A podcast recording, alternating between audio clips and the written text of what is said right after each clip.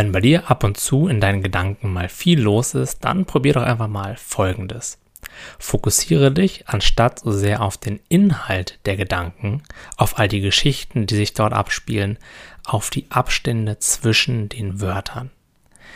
Denn nach jedem Wort folgt eine Pause. Es folgt Stille. Ein Wort kommt und dann geht es wieder. Aber die Stille ist nicht nur zwischen den Wörtern, sondern auch hinter den Wörtern und, wenn man genau hinschaut, auch in dem Wort an sich.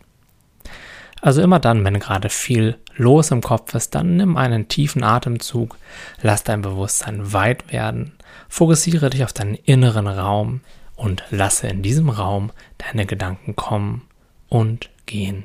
Erkenne, dass die Stille hinter, in und um diese Gedanken und auch zwischen den Gedanken immer präsent ist. Die Gedanken sind temporär. Das, was die Gedanken wahrnimmt, ist immer da. Es ist deine wahre Natur, dein Bewusstsein.